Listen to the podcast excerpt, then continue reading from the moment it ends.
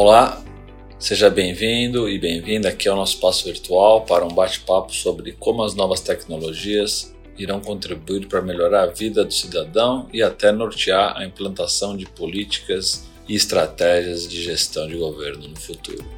Eu sou Ronaldo Fragoso, sou líder da indústria de Government and Public Service da Deloitte e, de fato, a transformação digital tem afetado a todos nós. São milhares de soluções que a gente tem visto aparecer e ferramentas que a tecnologia nos oferece para responder a diferentes questões enfrentadas pelos governos, sejam eles federais, estaduais, municipais.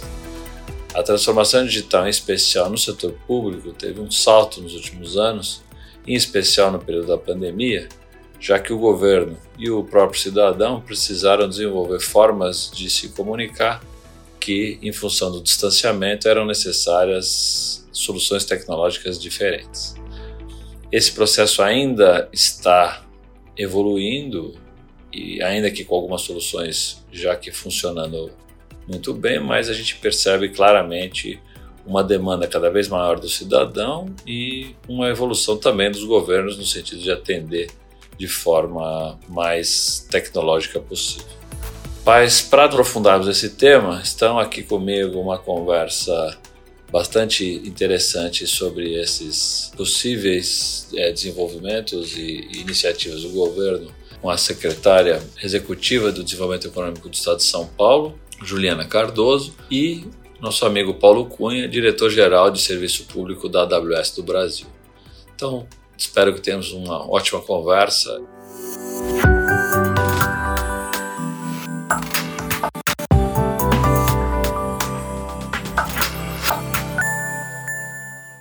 Antes de mais nada, até para que a gente possa começar, pediria que vocês pudessem fazer uma breve introdução, contando um pouquinho aí das suas atividades, suas responsabilidades, e aí, como a gente falou, aqui é um, um painel mais informal, a gente vai poder aqui conversar um pouquinho, está vendo no serviços públicos, mas tenho certeza que a Juliana, aí, com a experiência dela, vai contar um pouco aí dos casos, nada tão específico, né, Juliana, mas pelo menos para compartilhar um pouco o que está acontecendo e os principais desafios, né? E o, e o Pacu também. Então, por favor, Juliana, se você puder começar, por favor.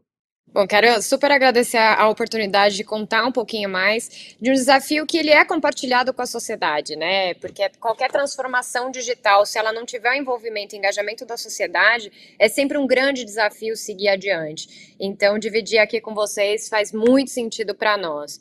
Super obrigado, Juliana. Mais uma vez, prazer em em revê-la e ter você aqui no nosso painel. Então, agora eu vou pedir para o Pacu para ele poder dar uma, um pouquinho da visão e experiência dele também em relação a esse assunto. Por favor, Pacu. Muito obrigado. Uh, bom, secretária, super prazer mais uma vez estar com, com você e agradecer mais uma vez, Ronaldo, por essa excelente oportunidade de estar dialogando num espaço tão aberto e num programa que, que gera praticamente um ano durante ciclos anuais, que para nós é importantíssimo ter esse tipo de diálogo e informação.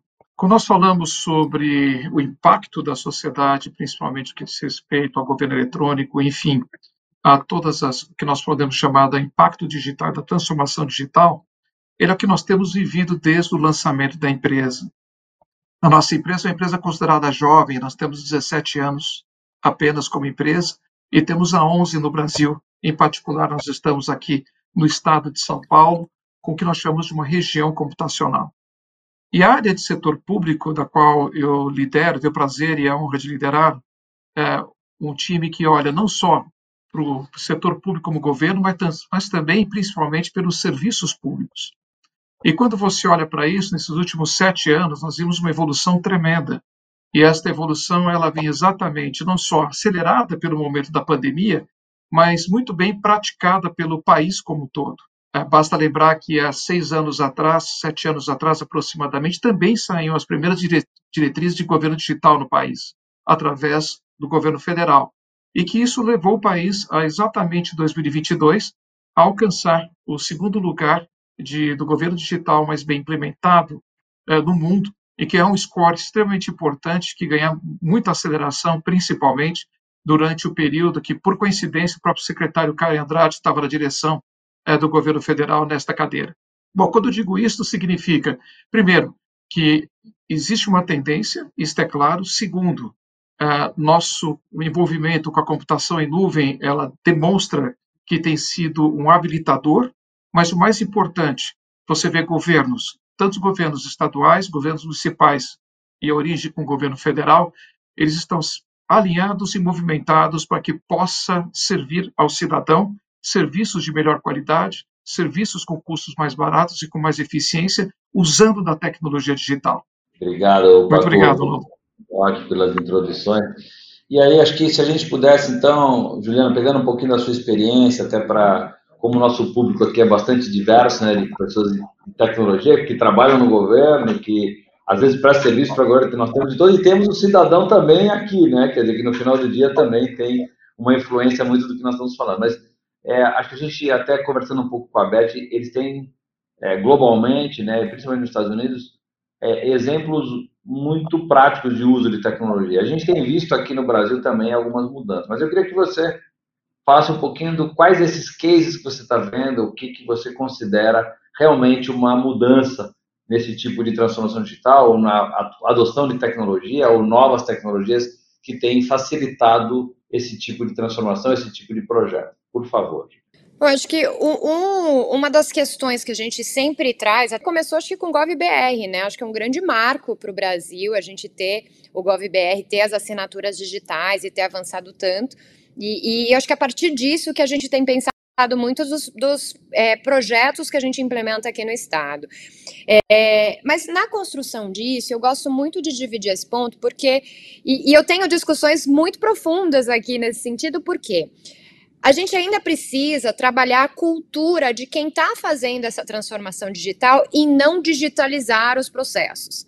Né? A gente vê muito isso, acaba sendo talvez um dos maiores desafios para implementar a transformação digital, é revisitar de ponta a ponta, é, primeiro, qual é o serviço que ele precisa ser é, entregue para esse beneficiário, então, esse serviço precisa estar muito claro e aonde esse serviço faz efetivamente sentido na vida do beneficiário. E eu vejo que essa é a ponta principal, ou seja, não são as respostas que vão definir, sim as perguntas corretas que vão direcionar todo esse processo de transformação digital. Então, acho que começa nesse, nesse passo, essa preocupação. O segundo passo foi um pouco do que eu falei da jornada, né? É, Para quem a gente está fazendo essa transformação digital, mas qual é o passo a passo que a gente vai ter em relação a isso?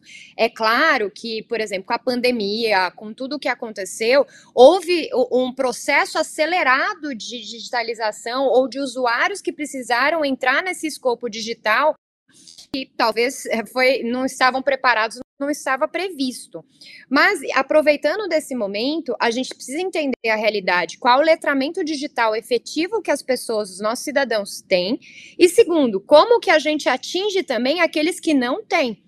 Então, é um dos pontos que eu sempre coloco. Não é a gente é, colocar efetivamente só o serviço no ar sem dar um suporte, mas o suporte tem que ser tão somente um suporte que vai entrar no sistema digital né? E não ser aquele suporte que vai é, ter uma, uma ação manual, porque senão a gente vai ter no retrabalho. Então, acho que esses são os pontos que, que vão direcionar o restante dos trabalhos. Para a gente, é, é, e eu acho que outro ponto essencial que o Brasil já tem mudado muito é a gente, a partir dessa transformação digital, conseguir é, coletar mais dados, fatos, evidências, informações para tomada de decisão. Né? A gente vê que muito do que a gente tem de histórico coletado são dados importantes, relevantes, mas que muitas vezes têm falhas na sua captação, na sua coleta. Então, acho que quando a gente faz a transformação digital, não só pensar nessa experiência como um todo, mas aí sim a gente olhar como que a gente captura as melhores informações para que, na minha visão também, uma política pública seja implementada, mas que ela já tenha previsto os seus ciclos de é, evolução que são tão importantes quanto, né? A política pública nunca pode ser estável, porque sinal que a gente, com toda certeza, não resolveu o problema principal. E aí, trazendo um pouco do, do de três projetos aqui que a gente está trabalhando, que eu quero dividir com vocês, que o primeiro deles é o que eu falei para vocês do Facilita SP. Né? A gente está trabalhando com toda a transformação digital da Junta Comercial do Estado de São Paulo, que é a maior junta comercial do Brasil, reúne 40% de todos os processos mercantis do Brasil. Então, a gente está falando de abertura de empresa, de alteração de contrato social, enfim, todo esse processo que acontece. E a gente tem ainda sistemas São Paulo, infelizmente, é o único que não está 100% digital dos estados sul e sudeste, talvez um dos poucos do Brasil, e que a gente precisa é, ter muita cautela nesse processo. E aí eu entro para uma outra questão que é acompanhada da transformação digital e já olhando como uma tendência futura que a gente precisa aprofundar é na cibersegurança né? Porque a gente está lidando com informações muito sensíveis. Então, esse do Facilita SP é um processo que já começou, a gente já está trabalhando nessa transformação para que a gente saia e a gente consiga abrir uma empresa aqui no estado de São Paulo em oito horas, sobretudo aquelas de baixo risco, que já estejam, inclusive, com o seu licenciamento, né? Já que ele é dispensado de licença, com a sua autorização de é, atividade. Um outro sistema que para a gente vai ser muito relevante é o processo, e parece bobo, parece simples, mas a, a, transformação digital não necessariamente precisa resolver os problemas mais complexos. Muitas vezes ele vai facilitar somente o acesso às políticas prioritárias, né? E processo a crédito. Hoje a gente demora uma, mais ou menos aí de 90 a 120 dias, dependendo da complexidade, para liberar o crédito, seja da agência de fomento ou do nosso microcrédito.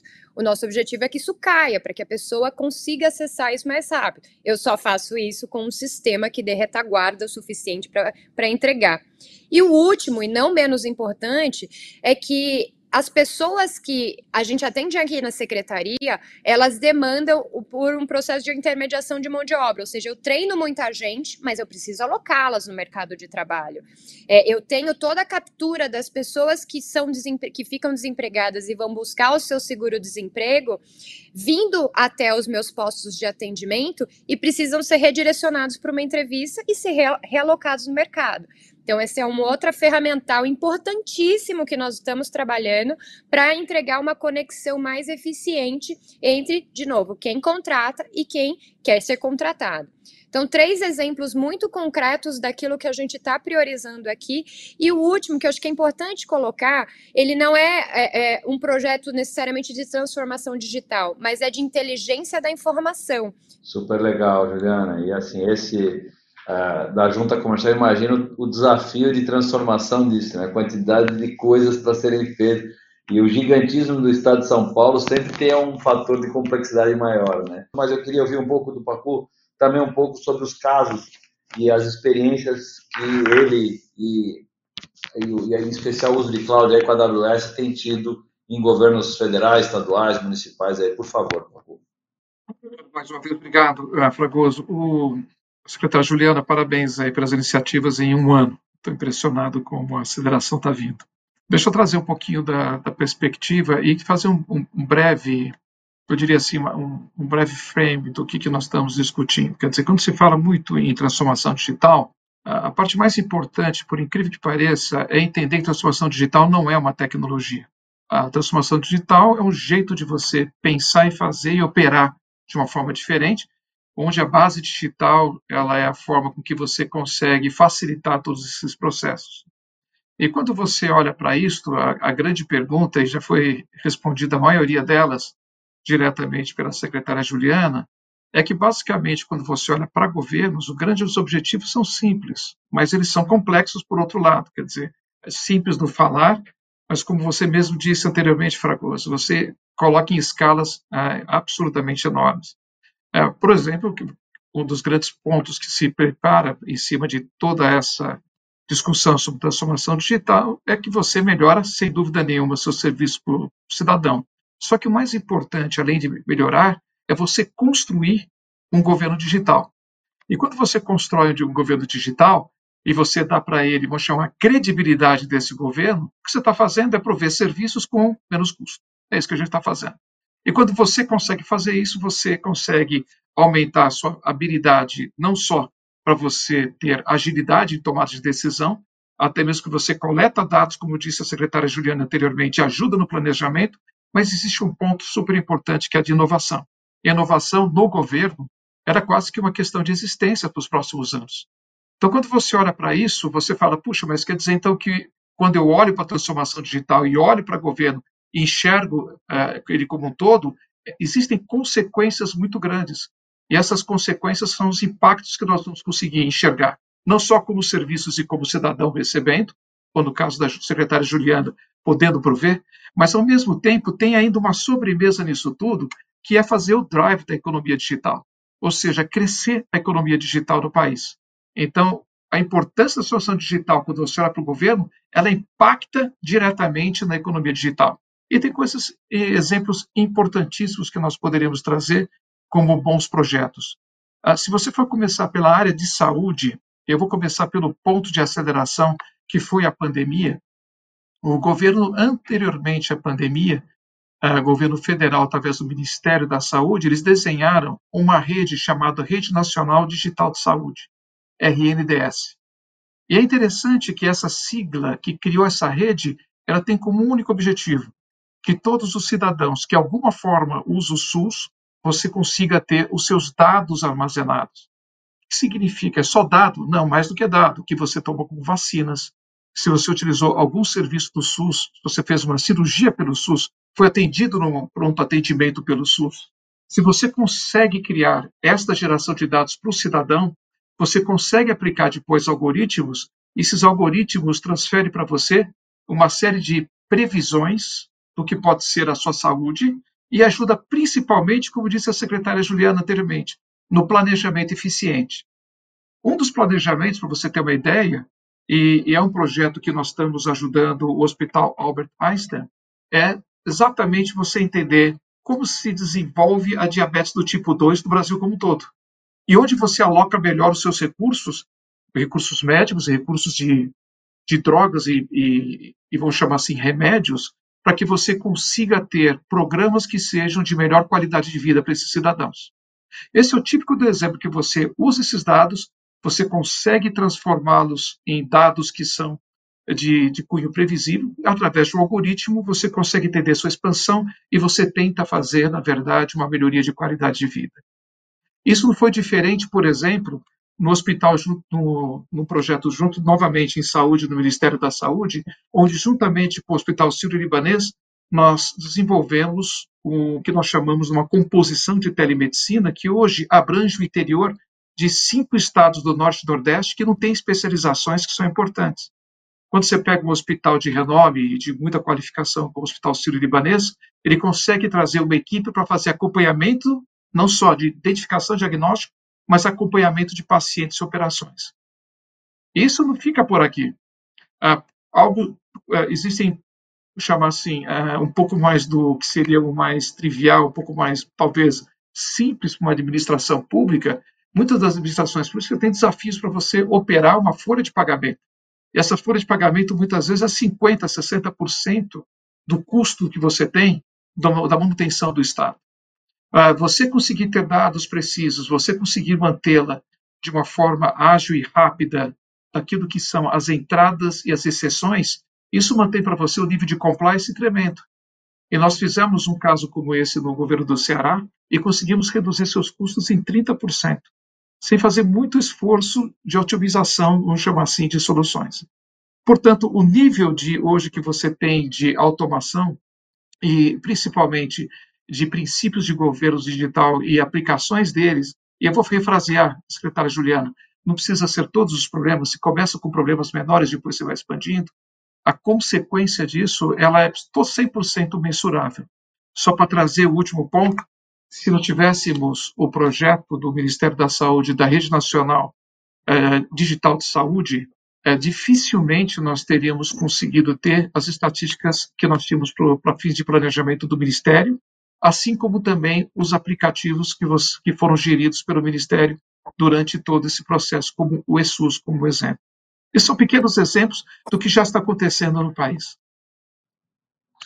É, verdade. Eu acho que cada um de nós também teve o benefício, né? Eu, com certeza, também vivenciei isso de que você ia lá, faz, tomava vacina, você entrava no aplicativo, você já via qual era a vacinação que você tinha dito, a data, coisas que para nós era impensável antes da, da pandemia, esse controle nacional de milhões, né? Somos mais de 200 milhões de pessoas para poder fazer isso. Isso sem a tecnologia impossível você fazer. Não teria a menor condição de fazer isso. E aí concordo, esse é um caso prático de que afeta a todos nós e que acabou usando a necessidade pública com a solução tecnológica, com a iniciativa privada, tudo isso junto deu a solução. Muito bom. Estamos chegando ao fim. É, além de super agradecer, Juliana, a sua participação, Pacu também, Muito legal o nosso bate-papo aqui, foi extraordinária a contribuição de vocês.